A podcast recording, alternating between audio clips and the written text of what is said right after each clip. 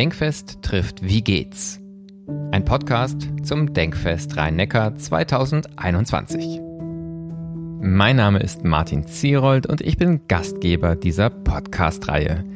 Das folgende Gespräch ist die Aufzeichnung eines von fünf Live-Podcasts, die wir während des Denkfests Rhein-Neckar 2021 am 15. und 16. Juni produziert haben. Mehr Informationen zum Denkfest und zu diesem Podcast-Projekt gibt es auf der Website www.denkfest-rhein-neckar.de.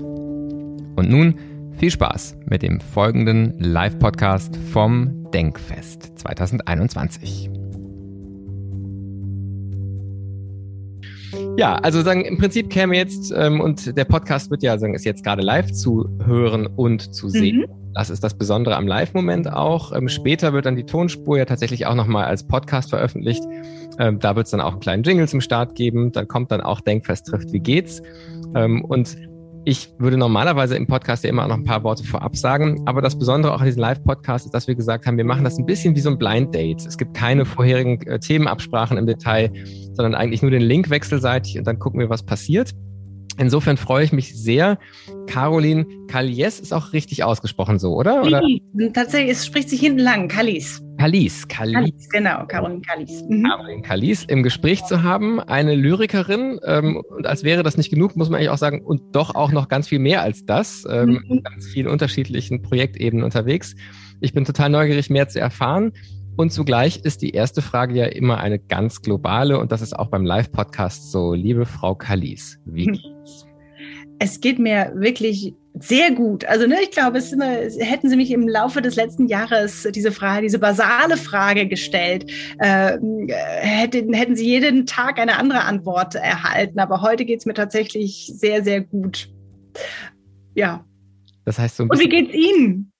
Ähm, ja, also sage ich, die Aufregung äh, seinem mal an die Seite gestellt, geht es mir auch sehr gut. Ich habe mich riesig gefreut auf, äh, auf das Projekt, auf das Denkfest und auf die Gespräche und tatsächlich auch ganz besonders auf, äh, auf unser Gespräch, das das den Auftakt bildet, weil ich ähm, großer Lyrik-Fan bin mhm. und im Denkfest, äh, nein, im, im Wie geht's Podcast, ja. auch für mich eines der Highlights des ersten Jahres war, dass äh, Wendy Cope äh, für ein Gespräch zur Verfügung gestanden, eine englische Lyrikerin, die ich äh, sehr, sehr vom Lesen her verehre und es war ganz mhm. toll, mit ihr mal sprechen zu können. Und deswegen wäre das auch so quasi meine erste Neugierde für unser Gespräch, auch wenn ich weiß, dass es noch viel, viel mehr zu äh, besprechen gibt. Aber mein Eindruck ist, dass Lyrik in der Corona-Zeit ähm, ja fast so einen kleine, kleinen Boom auch hatte, weil es irgendwie so eine Form war, selbst beim größten Stress, wenn man vielleicht in einen Roman nicht reinkommt, ähm, haben sich, glaube ich, mehr Menschen, ist mein Eindruck, als es sonst so im Alter der Fall ist, sich mal ein Gedicht online durchgelesen oder vielleicht sogar eine Anthologie irgendwie wiedergefunden und reingeguckt. Ist das ein Eindruck, der sich aus der Lyrikerin, die ja nicht nur liest, sondern selber schreibt, äh, bestätigt? Haben wir gerade eine Hochzeit der Lyrik? Finde Lyrik ja wahnsinnig spannend, weil das so eine Orchideenfach ist, das immer entweder gerade äh, äh, totgeschrieben oder also totgeschrieben wird oder gesagt wird, so jetzt ist endlich wieder ein Boom. Äh, aber was heißt das für die Lyrik eigentlich immer? Weil vielleicht kennen Sie die Enzensbergische Konstante. Äh, Hans Magnus Enzensberger hat mal gesagt, ne, also Lyrikleser, die Zahl der Lyrikleser bleibt immer, egal an welchem Ort und zu welcher Zeit gleich. Und ich glaube, es sind 1300 46, so ich kann um den Dreh. Und ich, und ich glaube, das ist es auch. Also man hat manchmal so ein Gefühl, wie Sie sagen, jetzt, ich glaube auch durch Amanda Gorman, ähm, die äh, mit einem starken Auftritt bei der Inauguration von Joe Biden gesprochen hat und wirklich beeindruckt hat und auch weltweit beeindruckt hat, ähm, hat man so wieder das Gefühl, okay, vielleicht gucken die Leute noch mal mehr. Aber ich glaube, das sind immer so kurze Momentaufnahmen. Also ich glaube wirklich diejenigen, die sich damit auseinandersetzen, die Lyrikbände kaufen, die, ähm, äh, denn was hieße auch, die Lyrik hatten Boom, hieße das, die Leute kaufen mehr Lyrikbände, die Leute lesen mehr Einzelgedichte im Netz oder äh, gucken Insta-Poetry. Also was hieße das eigentlich, der Boom? Und, und ich glaube, ähm, die, die, der harte Kern bleibt immer gleich, aber es gibt leichte Wellenbewegungen. Das klingt ja dann doch bei allem Optimismus so aus der Momentaufnahme heraus, ähm, hart gesagt, nach dem, was Eltern dann immer brotlose Kunst nennen. Ähm, ist das so oder kann man als Lyrikerin ähm, in der Zeit, in der ja die Solo-Selbstständigen im Kunstbereich sowieso geplagt sind, äh, kann man damit irgendwie Geld verdienen? Hm, also ich kenne, ich glaube, ich kenne keine einzige Lyrikerin oder Lyriker, der Geld also ne, der damit allein seinen Leben unter, Lebensunterhalt bestreitet. Also ich glaube, das ist vielem geschuldet, dass es im Literaturbereich wirklich wenige Menschen gibt, die nur vom Schreiben leben können. Und da nehmen sich die Lyriker am besten nicht aus. Ähm, aber ich glaube, das ist gar nichts Schlimmes. Also ich erlebe das als gar nichts Verkehrtes. Also mir geht es persönlich so, dass ich mir komisch vorkäme, wenn ich den ganzen Tag nur am Schreibtisch sitze, um Gedichte zu, sitze, um Gedichte zu schreiben. Also das wäre irgendwie äh, Elfenbeinturm und sonst gar nichts. Also mir ist es wichtig, auch Texte zu lesen, mit Literatur was zu machen, Literatur zu vermitteln. Das ist mir echt irgendwie so eine innere Leidenschaft, die einfach damit äh, einhergeht, dass ich eine unglaublich intensive Leserin bin. Und ähm, genau, also deswegen die Antwort ist nein, von Lyrik kann man nicht leben. Äh, aber äh, nein, das finde ich persönlich auch nicht schlimm. Ja, ähm, was ich mich noch frage, also ich fände es ganz toll, wenn wir nachher vielleicht auch noch was hören können. Das wäre mhm, gerne. ein schöner Abschluss dann ja auch für das Gespräch, ähm, dass man sozusagen so dann auch nochmal das, worum wir jetzt so ein bisschen rumkreisen, als jeweils ein Teil des mhm. Gesprächs zum Schluss auch nochmal live äh, vorgetragen bekommt. Ähm, eine Frage, die mir bei, bei Lyrik ganz oft begegnet, wenn man auch mit Menschen darüber spricht ähm, und tatsächlich, also diese Enzbergersche Konstante begegnet einem ja auch im Gespräch mit Freunden, wo man ganz häufig ganz seltsame Blicke bekommt, wenn man sagt, dass man gerne Gedichte liest. Mhm. Und dann ist oft so, wenn man fragt, warum das Gegenüber das nicht interessant findet, gibt es zwei Erfahrungen. Die eine Erfahrung ist, das ist mir viel zu hermetisch. Ich verstehe das alles gar nicht, was das mir sagen will. Und das andere ist dann aber manchmal auch, das ist mir irgendwie zu flach. Ähm, mhm. wenn es ganz emotionalen und sehr, sehr botschaftsgeladenen äh, Texte auch sind. Und ich meine, ich würde sagen, ich glaube, für beides kennt man wahrscheinlich Beispiele, aber zugleich kann Lyrik ja so viel mehr dazwischen sein auch. Ähm, insofern wäre meine Frage, wie hat sich Ihr Weg zur Lyrik entwickelt und so was ist das, was Sie an, an Lyrik speziell begeistert? Im Lesen wie dann vielleicht auch im Schreiben? Mhm. Ähm, also äh, ich erzähle da immer ganz gerne die Geschichte hier in Ladenburg, wo ich wohne. Das ist ja in der Nähe, also zwischen Mannheim und Heidelberg, genau in der Mitte, ein kleiner Ort. Und hier hat es mich so ein bisschen gehalten, auch wenn ich beruflich immer woanders war. Aber gewohnt habe ich, äh, wohne ich hier schon wirklich 30 Jahre. Und die hat eine Stadtbibliothek und die hatte immer ein fantastisches Lyrikregal.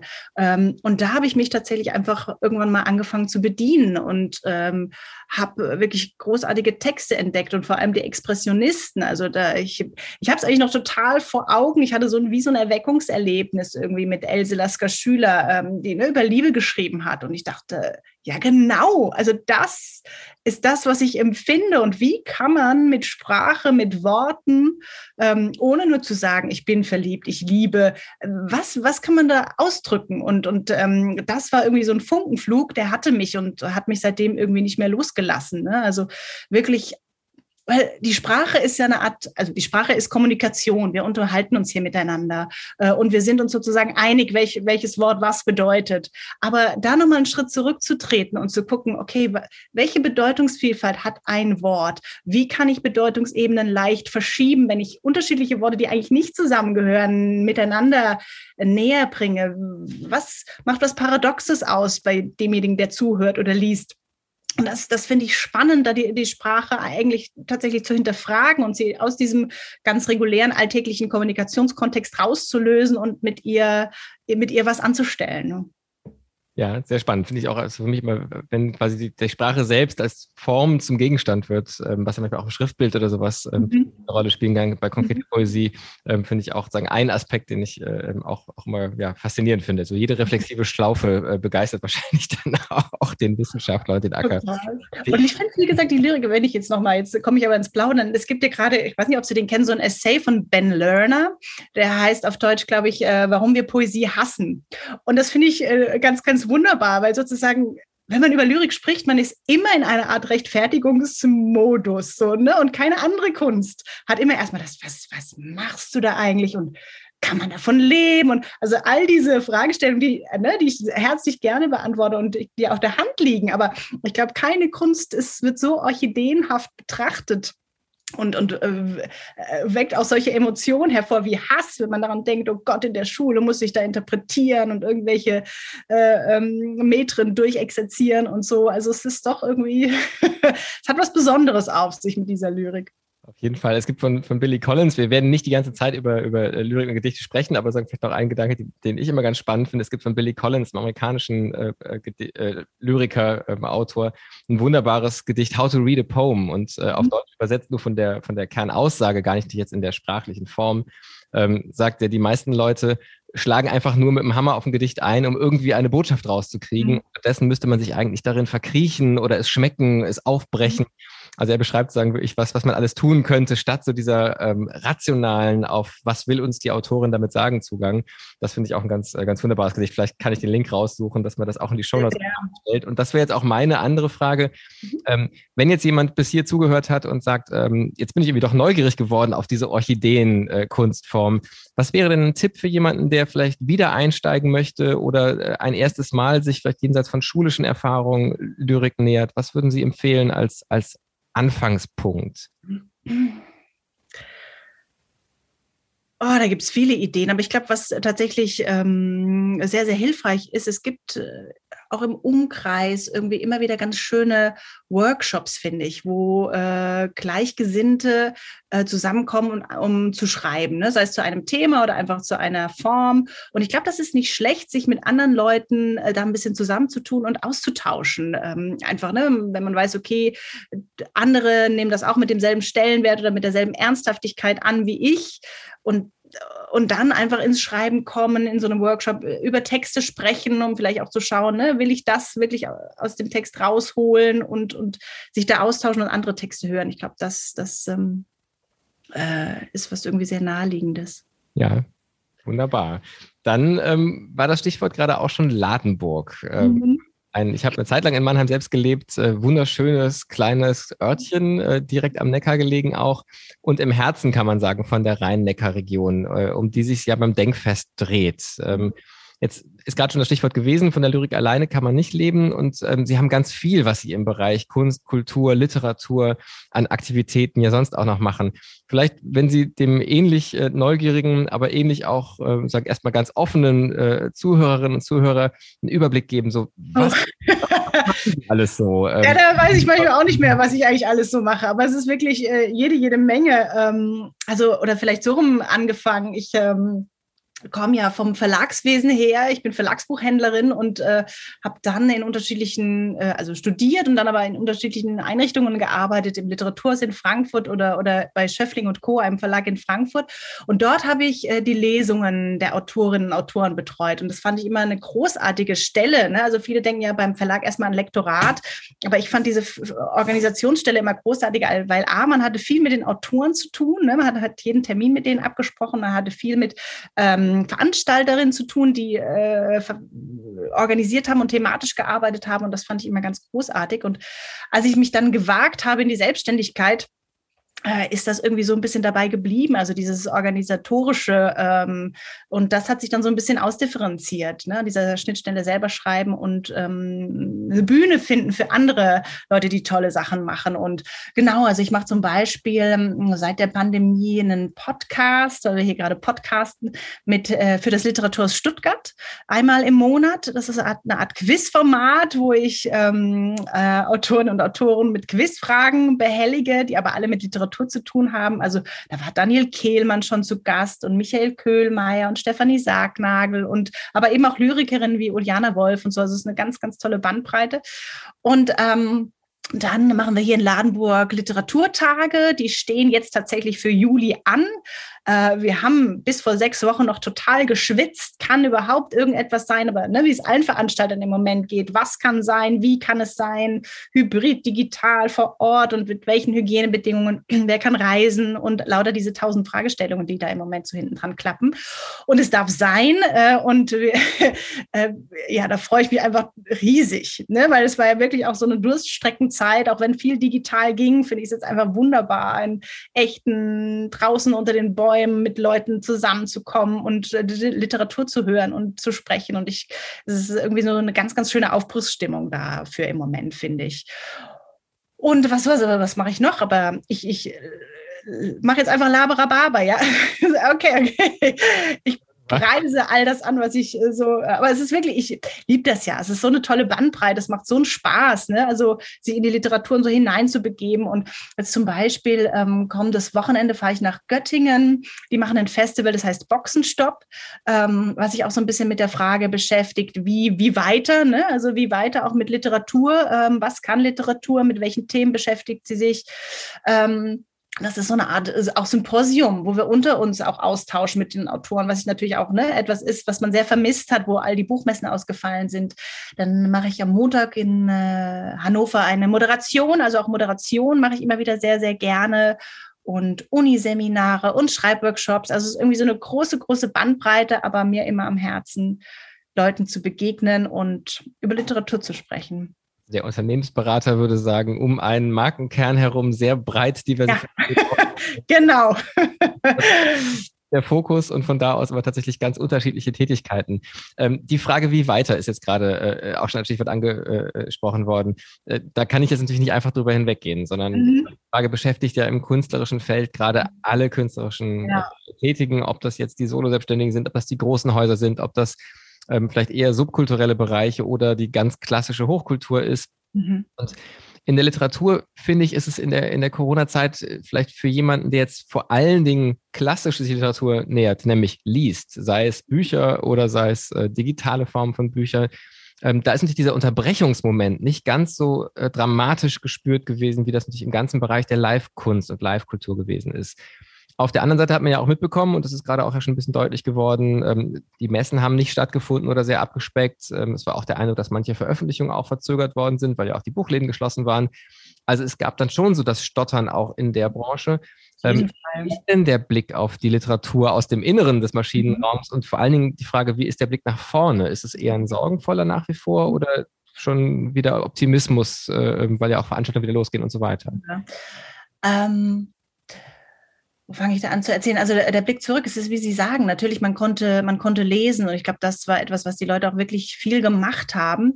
Auf der anderen Seite, gerade die Bücher, die jetzt neu erschienen sind innerhalb dieses Jahres oder innerhalb dieser anderthalb Jahre, die hatten es nicht ganz so einfach. Ähm, es gab eben, das brauchen Bücher eben auch, eine, eine Öffentlichkeit, ne? eine Öffentlichkeit, die über sie spricht und unser Blick war ja auch sehr magnetisch äh, sozusagen ne, auf Corona und die Pandemie und die äh, Maßnahmen und so weiter gerichtet. Das heißt, es war auch vielleicht wenig Raum, sich auch nochmal mit Neuem auseinanderzusetzen. Dann hat man lieber Albert Camus Pest gelesen oder so, äh, je nachdem. Und ähm, äh, Deswegen, diese Neuerscheinungen hatten es nicht schwer. Ich war mal in so einem Call mit einer Autorin, die sagte, sie hat das Gefühl, also eine sehr hochrätige Autorin, die auch sagte, sie hatte das Gefühl, ihr Buch ist eine Totgeburt. Weil das muss man ja auch immer denken. Ne? Autoren schreiben da fünf, drei bis fünf Jahre an einem Roman. Ne? Und wenn der, dann ist der Moment des Erscheins, Spotlight on. Und wenn dann nichts passiert, keine Veranstaltungen sind, kaum Presse stattfindet und so weiter und so weiter, dann ist das schon irgendwie sehr, sehr schwierig. Also insofern, ähm, ähm, glaube ich, war das schon auch sehr ambivalent. Es war ambivalent für die Veranstalter, sich umzusortieren in diesem wirklich ne, es war ja eine sehr analoge Welt erstmal. Die Literaturwelt ist eine sehr analoge nach wie vor. Also jetzt gab es, glaube ich, schon auch hier einen kleinen Schub, aber äh, und es wird sicherlich auch in hybriden Dingen weitergehen. Davon bin ich eigentlich überzeugt, weil alle haben sich jetzt quasi technisch aufgewuppt. Äh, das wäre ja verrückt, jetzt alles wieder in den Schrank zu räumen. Ähm, aber daraus ergeben sich auch neue Fragestellungen natürlich. Ne? Was ist mit Rechten? Also ne, jeder Text hat ja einen Urheber. Wie darf der im Netz präsentiert werden? Was ist mit Technik? Was ist äh, äh, mit Lesereisen, machen die denn überhaupt Sinn, wenn alles im Netz verfügbar ist? Und lauter solche Fragestellungen. Also da klappert sich schon so ein bisschen was hinten dran, aber äh, ja, ich denke, ähm, und zudem kommt, wir leben in einem Medienumbruch, was natürlich äh, die Verlagsbranche nicht kalt lässt äh, und da auch immer wieder ja, Energien braucht, ne, sich neu äh, aufzustellen, ähm, nicht nur in den Produkten, sondern auch in der, in der Vermittlung, in der Vermarktung. Jetzt würde ich vielleicht gerne dazu noch ähm, eine weitere Komplexitätsebene reinholen, nämlich das Regionale. Ähm, Im Denkfest ist ja der Fokus auf dem Bereich Rhein-Neckar. Wir haben jetzt gerade gehört, ähm, so wo die Reisen hingehen, das ist tatsächlich ja weit darüber hinaus. Äh, und das ist irgendwie, denke ich, immer auch bei Literatur naheliegend, weil es nicht einerseits durch den sprachlichen Bezug natürlich an einen bestimmten Sprachraum gebunden ist, aber ja ganz selten nur so ganz lokal verortet, wenn man jetzt mal von den berühmten Sylt-Krimis und ähnlichen ganz lokal kolorithaften Teilen an ähm, absieht. Ähm, welche Rolle spielt tatsächlich ähm, die Verortung ähm, jetzt im Bereich Rhein-Neckar mhm. für Ihre eigene Tätigkeit? Mhm. Spielt das eine Rolle? Ja, ähm, ja, ich glaube, mittlerweile kann man sagen, ja. Also das hätte ich Ihnen auch vor ein paar Jahren vielleicht noch anders beantwortet, ähm, weil ich da viel unterwegs war, aber ähm, oder auch woanders gearbeitet habe. Aber tatsächlich, wenn ich jetzt nur mal von Ladenburg erstmal spreche, äh, ist es natürlich so, Ladenburg ist eine Kleinstadt. Ladenburg ist eine Kleinstadt, hat 12.000 Einwohner, liegt zwischen zwei größeren Städten, Mannheim und Heidelberg. Ähm, und auf der anderen Seite finde ich, und dieses Fähnchen halte ich total gerne hoch, dass in so einer Kleinstadt aber auch wahnsinnig viel möglich ist. Ne? Also es ist einfach noch nicht so gesättigt wie in den großen großen Städten, wo es schon alles gibt, ne? Festivals und Veranstaltungsorte, äh, kulturelle Orte.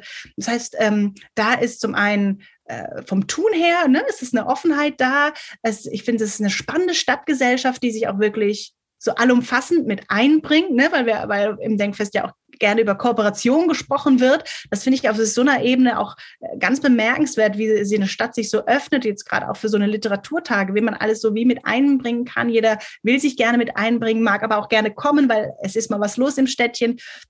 So, und das andere ist, wenn man auch über Finanzierungsdinge äh, nachdenkt und spricht, ist es natürlich auch, äh, glaube ich, etwas, was ähm, positiv ist, weil der ländliche Bereich gerne auch gefördert wird, ne? weil es eben nicht in den Großstädten ist, wo man sagt, okay, da haben wir schon gefördert, da ist schon so viel, sondern wirklich, das hat so ein Alleinstellungsmerkmal, das ist ja spannend, da passiert irgendwie was, das, das finanzieren wir gerne mal mit. Also das sind so diese beiden wirklich total positiven Aspekte, die ich so aus diesem eher kleinstädtischen Bereich erzählen kann. Und dann finde ich ja auch, ähm, äh, es gibt zwei große Festivals oder wenn man Speyer mit reinnimmt, drei, die mit um Literatur kreisen. Also es ballt sich jetzt natürlich auch gerade alles im Sommer, pandemiebedingt, lesen, hören, das Literaturfest äh, in Heidelberg und eben in Speyer auch dieses etwas entzerrtere Festival. Ähm, aber es gibt natürlich keinen Ort, äh, kein Literaturhaus zum Beispiel. Das finde ich ganz, ganz ungewöhnlich. Das gibt es eigentlich in jeder großen oder kleinen, mittelgroßen Stadt. Und äh, gerade hier, wo äh, äh, ne, Heidelberg so ein Erbe hat, äh, ein literarisches Erbe, da gibt es keins. Ich weiß, das sind dann wiederum so Diskussionen innerliterarisch, die wollen wir gar nicht aufmachen. Aber, äh, oder institutionell, however. Aber das finde ich spannend, dass die Region sowas nicht hat. Dabei so ein, so ein Literaturhaus Rhein-Neckar fände ich mega gut. Das wäre jetzt auf jeden Fall ein Impuls, den wir ja. in die Welt genau. sollten, auch aus dem Podcast. Und vielleicht kann das ja an der geeigneten Stelle auch nochmal weiter verbreitet werden. Finde ja. ich einen sehr spannenden ähm, Gedanken. Tatsächlich habe ich auch das äh, in meiner eigenen Zeit in der Region ähm, gar nicht so bewusst wahrgenommen als etwas, äh, was man jetzt erwarten würde. Aber tatsächlich, seit ich in, in Hamburg tätig bin, wo es ja das sehr aktive, sehr traditionelle ja. Literaturhaus gibt, ähm, ist tatsächlich die, Rolle, die das in einer Stadt spielen kann, auch nochmal mit Akzent, ja, ähm, ist, ist wirklich eine sehr, sehr große, wenn es eben gelingt, das ähm, genau. zu machen als ein sagen wir, Abspielhaus für Lesungen. Genau, es ist natürlich eine Begegnungsstätte und, und kann darin ganz, ganz viel sein. Ja? Äh, also insofern, ja. Also auf jeden Fall die, die Botschaft werden wir auf verschiedenen Kanälen nochmal schicken. Ja, gut. das unterstütze ich sehr. Beim nächsten äh, ja irgendwie einen Spatenstich äh, und sei es einen virtuellen für ein Literaturhaus verkünden. Ähm, ich wollte den Aspekt der Kooperation und Kollaboration auch nochmal rausgreifen. Sie haben es auch gerade schon angesprochen, ähm, dass es beim Denkfest natürlich eine Rolle spielt und dass Sie die Erfahrung auch in Ladenburg gemacht haben, ähm, dass es vielleicht in der Kleinstadt sogar eine größere Offenheit gibt. Ich habe das im Übrigen oft auch in Städte in, in größeren Städten, mhm. man so auf der, auf der bundesweiten Karte nicht sofort auf der Agenda hat äh, gespürt. Also da auch jetzt vielleicht ganz konkret an Mannheim denkend. Ähm, äh, auch da nochmal der, der Kontrast. Ich bin jetzt in Hamburg tätig. Äh, Hamburg verkündet äh, weitlaus schreiend die schönste Stadt der Welt. Mhm. Ähm, und hat natürlich auch diesen Ruf gewisserweise, wenn man an Hamburg denkt, denkt man an den Hafen, denkt an den Michel, denkt an die Elbphilharmonie ähm, und hat sofort Bilder im Kopf. Und Städte, die es eben vielleicht eher nicht so ein klares Bild haben, die tun manchmal mehr und sind dann auch beweglicher ähm, und, und sagen wir vielleicht mhm. auch dafür Kooperationen. Mhm. Und das fand ich auch mal sehr spannend an diesen ähm, ja, sagen Städten, die vielleicht unter dem ersten Radar ähm, sind. Mhm. Jetzt wäre bei der Literatur ein vielleicht auch ganz klischeehaft gesprochenes Bild natürlich so die einzelne Person in der Stube, die schreibt. Also wenn ich mir jetzt überlegen würde, in welchem Kunstbereich erwarte ich die Profis der Kollaboration, klar im Theater, klar im Orchester, ganz viele äh, Kontexte, wo man einfach gar keine Kunst machen kann, wenn mhm. man nicht im Kollektiv oder in der Gruppe macht. In der Literatur ist ja ein bisschen das Bild des Eigenbrötlerischen da. Ist das ein ganz falsches Bild oder ähm, ist da auch was dran? So, wie steht es um die Kooperationskultur in Literatur? Hm, das ist natürlich eine spannende Frage.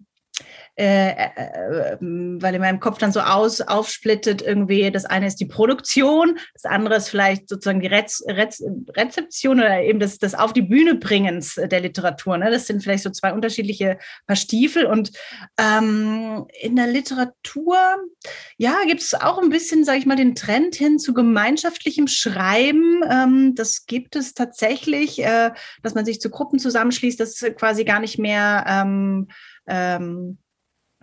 ähm, klar ist, wer schreibt, wer hat was geschrieben. Also dass sozusagen dieses, dieser Einzelne, der schreibt, dieser Geniegedanke, dass das irgendwie verflüssigt wird und viele an einem Text schreiben. Das, das habe ich jetzt schon so ein paar Mal erlebt. Ähm, und dann gibt es natürlich auch immer die Kooperationen zu äh, anderen Künsten, sei es hin zur Musik, sei es hin zum Filmischen oder zum Tanz, zum Theater. Also das, also der ist ja vielleicht auch die Frage, was ist der Literaturbegriff?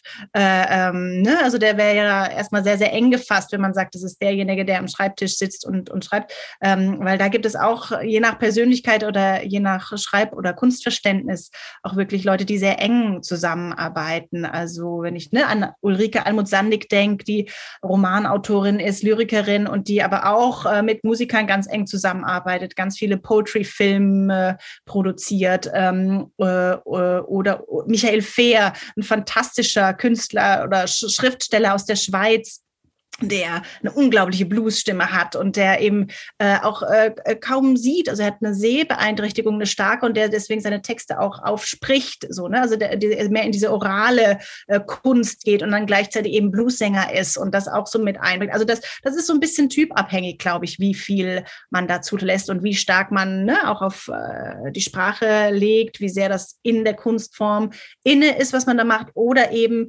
wenn man das Buch nimmt und dann in etwas anderes transformiert. Äh, ne? Also ähm, da gibt es ganz unterschiedliche Dinge. Und das finde ich ja auch wiederum in diesem Veranstaltungsbereich so wahnsinnig spannend, ähm, dass es eben diese ganz klassische Wasserglas-Lesung gibt. Ich bin da und mein Buch und das Was Glas Wasser und das war's. Aber da gibt es auch mittlerweile so viel im Performance-Bereich ähm, oder das in die, so einem Performatives übergeht. Ähm, also das ist so eine große Bandbreite, die sich dann, wie gesagt, auch in dem, was man äh, nach außen trägt oder versucht zu vermitteln. Und ähm, das ist nämlich immer mein Gedanke. Es ist diese, das Buch, es ist ein ähm, Transformationsprozess, der eigentlich stattfindet auf die Bühne. Ne? Es bleibt ja nicht gleich. Es wird etwas komplett anderes, wenn es auf der Bühne ist. Und das ja, sind so Sachen, die ich dann irgendwie spannend finde. Und das, da gibt es ganz, ganz unterschiedliche ja, Leute, die da unterschiedliches auf die Beine stellen. Ja, in der, aus der klassischen Musik ist mir so ein Argument gegen die, ich sag mal, Inszenierung der Musik ähm, mhm. äh, immer wieder begegnet. Ähm, natürlich nicht quer durch die Bank, aber von einigen äh, Seiten, die sagen, ihr vertraut der Musik nicht genug. Wenn ihr mhm. meint, es braucht mhm. ein Beleuchtungskonzept und vielleicht noch mhm. Literaturtext mhm. dazu, wo dann irgendwie ein berühmter Schauspieler noch auftritt und ähm, was weiß ich, Auszüge aus Briefen von sowieso liest, die irgendwie vielleicht thematisch passen zu dem Moment, aus dem die, äh, die Musik kommt ähm, also es gibt ja auch eine Skepsis gegenüber äh, diesem Projekt mhm. auf der einen Seite. Auf ja. der habe ich selber auch äh, viele Erfahrungen gemacht, wo ich sagen, diese Kombination, zu, also jetzt gar nicht irgendetwas schmälernd fand, sondern tatsächlich einfach etwas komplett Neues. Genau dieser mhm. Übersetzungsprozess, den Sie jetzt auch beschrieben haben, entsteht, wenn es denn glückt. Wie, aber wie ist das jetzt erstmal, wenn man mit Autorinnen und Autoren solche Projekte plant? Ähm, äh, machen Sie die Erfahrung, dass die in der Regel offen sind oder haben die auch so einen Impuls, ihr Werk schützen zu wollen und vielleicht eben eher das Wasserglas ist dann schon fast das Maximum? ja, genau, was da ist. Das mh, mm, ist, wie gesagt, ganz, ganz unterschiedlich. Also ich glaube, da muss, es ist auch eine Typenfrage. Ne? Also äh, der eine ist keine Rampensau und das muss ja um Gottes Willen auch keiner sein. Aber ich glaube, es muss dann irgendwie einfach zum Format passen und zum Publikum passen. Ne? Also ich glaube, das ist immer die Frage, dass man äh, ne, auch sagt, okay, das, das ist jemand, der, der konzentriert sich auf seinen Text, der will genau den präsentieren ähm, und nichts sonst, weil äh, letztendlich ist ja auch immer die Frage, wie liest diejenige, derjenige vor? Ne? Also das sind ja schon allein schon äh, Transformationsprozesse sozusagen. Ähm, aber äh, ähm, generell erlebe ich die meisten eigentlich als sehr, sehr offen. Ne? Also ich glaube, die sind einfach in dieser heutigen Medienwelt äh, äh, groß geworden. Äh, die setzen sich ja, ja auch meistens mit anderen Künsten in irgendeiner Art und Weise auseinander. Und wenn nur als Rezipient so, äh, da ist gerne eine Offenheit äh, da. So, also das, das erlebe ich, erlebe ich wirklich. Und äh, gerade im Chat lese ich, äh, dass jemand geschrieben hat, die Burg Hülshoff macht auch so tolle Sachen. Und da kann ich nur sagen, ja genau. Also ne, das ist auch so ein Ort, ich will nicht sagen mitten im Nirgendwo, aber ne, auch äh, äh, nicht in der Großstadt beheimatet und die machen auch total die experimentellen Dinge mit Jörg Albrecht, der ja auch Schriftsteller ist ähm, an der Spitze und der wirklich, wo ich auch sage, Chapeau, ähm, wie das Publikum das, das aufnimmt, wirklich so komplett ähm, äh, ungewöhnliche Dinge, ja. ja ähm, vielleicht eine Frage noch, äh, wenn man so sich eine Kooperation vorstellt wie eine Aufforderung zum Tanz und ich jetzt mal sagen würde, ich eher im, im Sinne einer, äh, einer Spielerei und eines Gedankenexperiments sagen würde, was wäre eine Kooperation, die vielleicht mhm. wahrscheinlich ist, aber die Sie wahnsinnig gerne mal ins, äh, zum Leben bringen würden? Das, das wäre jemand oder auch eine Institution, die Sie gerne zum Tanz auffordern würden, die es noch nicht hat. wir haben jetzt schon das Literaturhaus hier gelauncht, vielleicht können wir noch ein zweites. Genau, können wir noch mehr. Also so eine, eine ähm, ja, aber ich weiß nicht, ich glaube, das ist irgendwie zu crazy. Aber mein Gedanke war, es gibt ja, ähm, also man kommt ja kaum irgendwie mit hinterher oder ich komme kaum hinterher mit dem, was sich ähm, medial alles so neu entwickelt, so ne und und äh, ähm, äh, was ich ja spannend finde, ist dieses, ist dieses Format Twitch. Ich weiß nicht, ob Sie das kennen. Ja, genau. und äh, äh, da gibt es dann so Personen wie, wie Knossi und so, die dann irgendwie ne, live und, und dann reden die da die ganze Zeit und so weiter. Und ich fände das mal interessant, also so eine Mischung eigentlich aus öffentliches Symposium, ähm, aber vielleicht auch themengeleitet, da Autorinnen und Autoren mal zusammenzubringen und so ein Live-Experiment zu wagen. Das fände ich mal total spannend. Ja, und äh, sagen, um sie über ihre Werke sprechen zu lassen oder Neues entstehen zu lassen? Genau, ich glaube, so die, die Mischung irgendwie, ne? Das wäre halt die Frage, weil natürlich Literatur, wenn sie entsteht, ist sie still. Ne? Das, äh, wie Sie sagen, ne? Von wegen, da, da, beugt sich dann jemand über den Laptop oder und so weiter. Ähm, aber vielleicht gibt es da auch dann die Möglichkeiten, wie kann zusammen ein Text entstehen? Ne? Ähm, ähm, funktioniert das auch mündlich? Äh, ähm, äh, oder ist man dann wirklich auch zu stark in diesem schriftlichen, in der Struktur auch, in der Denkstruktur meine ich, äh, dass man das braucht, um etwas zu veräußern, zu äußern, ähm, zum Beispiel, aber eben auch über Themen zu sprechen und so weiter und so weiter. Also ähm, ich weiß, es gab äh, in äh, Hildesheim gibt es ja dieses sehr schöne Festival Prosa Nova alle drei Jahre, was dort von der Uni und den Studierenden dort initiiert ist. Und ähm, die hatten dann auch mal so, dass sie, ich glaube, acht Autorinnen und Autoren zusammengebracht haben und dann wurden da auch, ne, äh, gab es danach eine Publikation.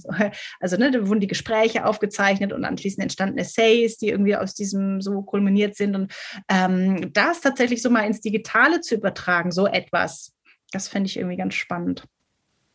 Sehr, also sehr spannendes Modell. Vielleicht auch das ja was, was wir ansonsten äh, beim nächsten Denkfest mal überlegen können, ob man nicht so einen Stream macht. Ähm, Fände ich cool. Jetzt, äh, wo es genau diese Perspektive von Autorin, vielleicht ja auch mit Blick auf die Region.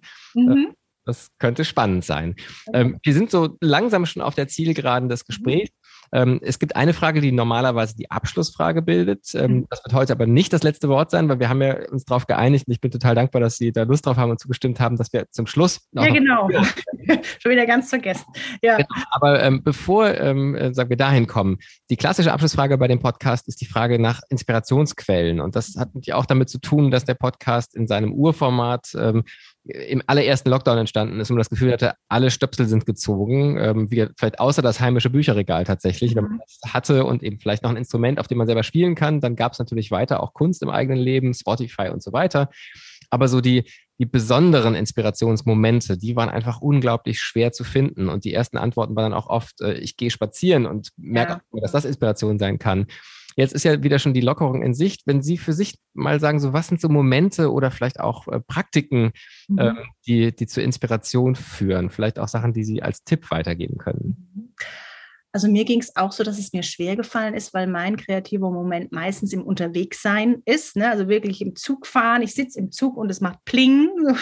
Oder man ist einfach woanders. Also einfach, glaube ich, dieses sich versetzen, woanders hin, ne? außerhalb von dem, was man üblicherweise sieht, regt irgendwie mich an. Und ähm, was ich dann für mich entdeckt habe, war tatsächlich der frühe Morgen zum Schreiben. Also es war so eine Empfehlung äh, von Matthias Navrat, einem Autoren, der wirklich sich so direkt nach dem äh, Aufstehen hingesetzt hat. Ganz so früh habe ich es nicht geschafft, weil ich äh, ne, auch eine junge Tochter habe. Ähm, aber dann wirklich, äh, wenn sie sozusagen in der Notbetreuung außer Haus ist, dann die erste Tasse Kaffee äh, und einfach mal ein, zwei Stunden wirklich versuchen, in Schreibmodus zu kommen. Also der, die frühe Morgenstunde äh, mit Kaffee, würde ich sagen. Ja, und da höre ich raus, was ich auch nochmal interessant finde, ähm, weil das so ein Thema ist, was ähm, bei Autorinnen und Autoren, glaube ich, ganz weit verbreitet ist, so die Ritualisierung der mhm. Strukturierung des Tages ist dann oft auch was ja. ganz für die künstlerische Praxis. Das ist bei Ihnen dann auch so, dass Sie also die feste Zeit einhalten. Genau, genau.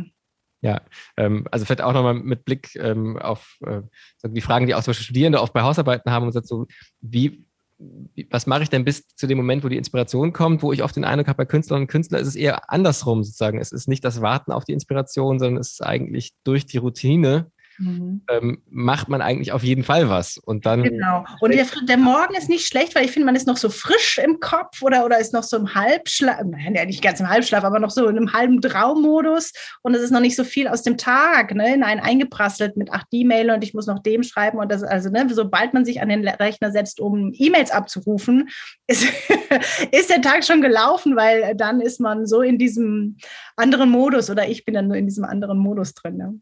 Ja, sehr, sehr schön. Dann halten wir für den Moment fest, wer mehr erfahren möchte, kann den Podcast hören aus dem Literaturhaus in Stuttgart, ähm, kann nach Ladenburg kommen zum Literaturfestival in diesem Sommer, das vor Ort live stattfinden wird kann natürlich die diversen Projekte, die Sie vor Ort an verschiedenen Städten machen, sich, äh, sich anschauen oder natürlich auch Dinge von Ihnen lesen. Es gibt also ganz viel. In wenigen Jahren wird es ähm, auf dem Denkfest unsere wunderbare, ähm, sagen Künstlerinnen, Literaturautorinnen und Autoren treffen sich, diskutieren, äh, sprechen über ihre Werke und lassen dabei neue Literatur entstehen als Projekt geben. Und äh, in spätestens, sagen wir mal, vielleicht sieben Jahren Haus Rhein-Neckar erleben. Bin ich gut. Ähm, das sind also schon ganz handfeste Ergebnisse, wie es von hier aus weitergeht. Wir versuchen, möglichst viel davon auch in den Shownotes unterzubringen. Mhm. Ähm, um aber tatsächlich dem, das letzte Wort wirklich der Kunst zu lassen, ähm, würde ich mich sehr, sehr freuen, jetzt noch etwas von Ihnen hören zu dürfen. Und Sie können natürlich gerne auch vielleicht ein paar Worte vorher sagen. Mhm. Alle, die jetzt live zugeschaltet sind, sehen kein Wasserglas in der Nähe, aber wir machen ja. jetzt trotzdem genau. Station wie auf einer Lesung und Sie können ein paar einführende Worte sagen und dann hören wir ganz. Ein Kaffee, genau. Ähm, genau, ich dachte, ich lese zwei ähm, Gedichte zum Schluss. Ähm, die sind aus meinem letzten Gedichtband entnommen, der heißt Schatullen und Bredouillen. Und äh, genau, die wollte ich jetzt hier ganz ans Ende setzen. Mein Bauch ist mein Alles an Welt. Wir legen die Bäuche ineinander, sind die Schnittmenge unserer Bäuche, sind gegenseitig Verschlucktes, indem wir uns essen, in die Magenwanne tauchen, uns einander verdauen. Nichts stößt uns mehr aus. Ich wachse in dich hinein, bin drin ein Schwamm, noch dein warmer Speichel, der mich wäscht und warm hält. In meinem Bauch eine Sprechblase, die flüstert immerzu in den Bauchraum, habe etwas nach innen verlegt. Mein Bauch ruft nach Toastbrot und Butter, aber nichts kommt mehr, bitte, nur du. Du bist der Nabel, durch den ich nicht komme.